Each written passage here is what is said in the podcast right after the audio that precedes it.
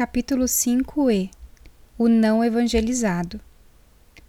Por fim, os não evangelizados, de acordo com o que a parábola do semeador demonstra, são os solos que ainda não foram semeados, o que se pode considerar uma definição bíblica. O evangelismo por metas móveis, por sua vez, define o não evangelizado de uma outra forma.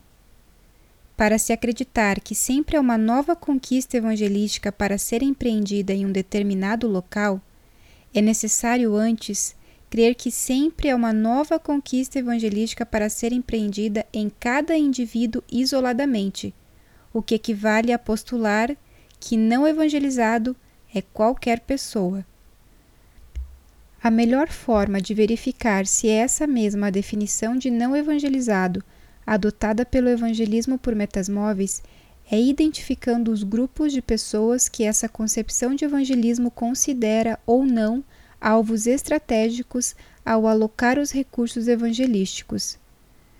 Dos cinco grupos de pessoas descritos, os recursos parecem estar distribuídos dessa forma: rejeitores, indecisos e não evangelizados recebem praticamente a totalidade dos recursos evangelísticos.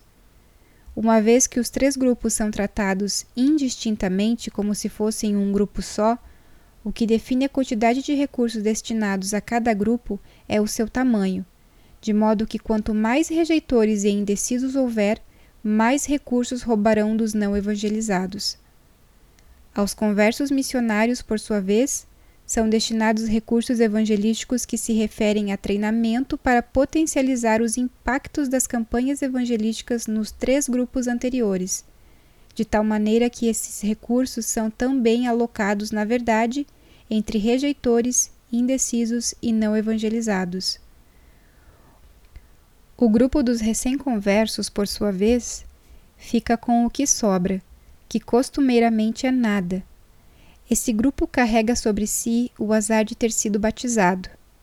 Já cumpriu com seu dever de engordar as estatísticas de números de batismo, que é o indicador máximo de avanço da obra missionária no evangelismo por metas móveis. Depois de todos os recursos usados para batizá-lo, acompanhá-lo na caminhada cristã é um luxo que não pode sequer ser considerado.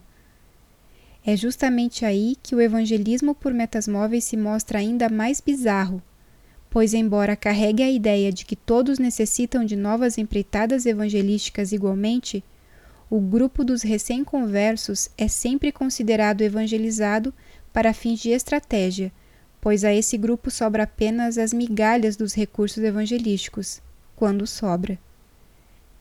Mesmo quem já está unido à congregação por um longo tempo e não exerce qualquer outra atividade que não a de simplesmente permanecer ali, pessoa que na verdade é um rejeitor ou indeciso, é amplamente atendido com os recursos evangelísticos que financiam os simpósios de níveis intermediário e avançado, que abundam nas igrejas adventistas nos sábados à tarde, e os quais tratam de criacionismo, mordomia cristã, música, exegese bíblica, teologia geral e outros assuntos semelhantes. A irmã White observou esse fenômeno e escreveu a respeito dele. Aspas. Estou profundamente preocupada com o desrespeito aos avisos e apelos que foram feitos pelo Espírito de Deus através do humilde instrumento. Muito tempo é dedicado a grandes reuniões para a instrução daqueles que sabem a verdade. Quando se estes mesmos, com contrição de coração, abandonam seu egoísmo e vão sinceramente em espírito de oração trabalhar para comunicar luz àqueles que estão nas trevas espirituais, eles receberiam força muito superior a qualquer coisa que pudessem obter gastando tanto dinheiro e trabalho para si. Eles têm os benefícios das reuniões do acampamento e muitas outras oportunidades de instrução. Se estes não realizarem o trabalho para eles, institutos grandes e caros não o realizarão. O tempo assim gasto pelos presentes poderia ser melhor empregado para entrar em alguns dos campos escuros e não trabalhados. Fecha aspas. Spalding Magazine Collection, página 13.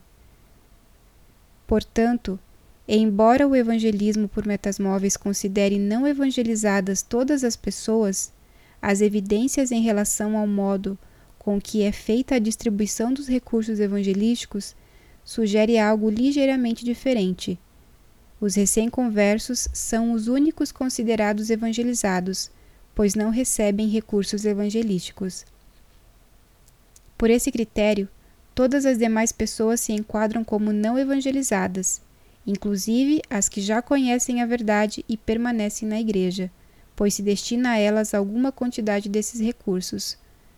Sob esse prisma, o evangelismo por metas móveis prega o próprio dominionismo, segundo o qual o êxito completo na missão evangelística ocorrerá quando todos os indivíduos do planeta tiverem aceito as boas novas. Ou ao menos é o que a alocação de recursos nessa concepção de evangelismo dá a entender. Em contrapartida, o evangelismo bíblico é muito mais claro em relação ao dominionismo, ao não evangelizado e à alocação dos recursos evangelísticos. A respeito da possibilidade de que o mundo todo aceite o Evangelho, não há questionamentos. Abre aspas.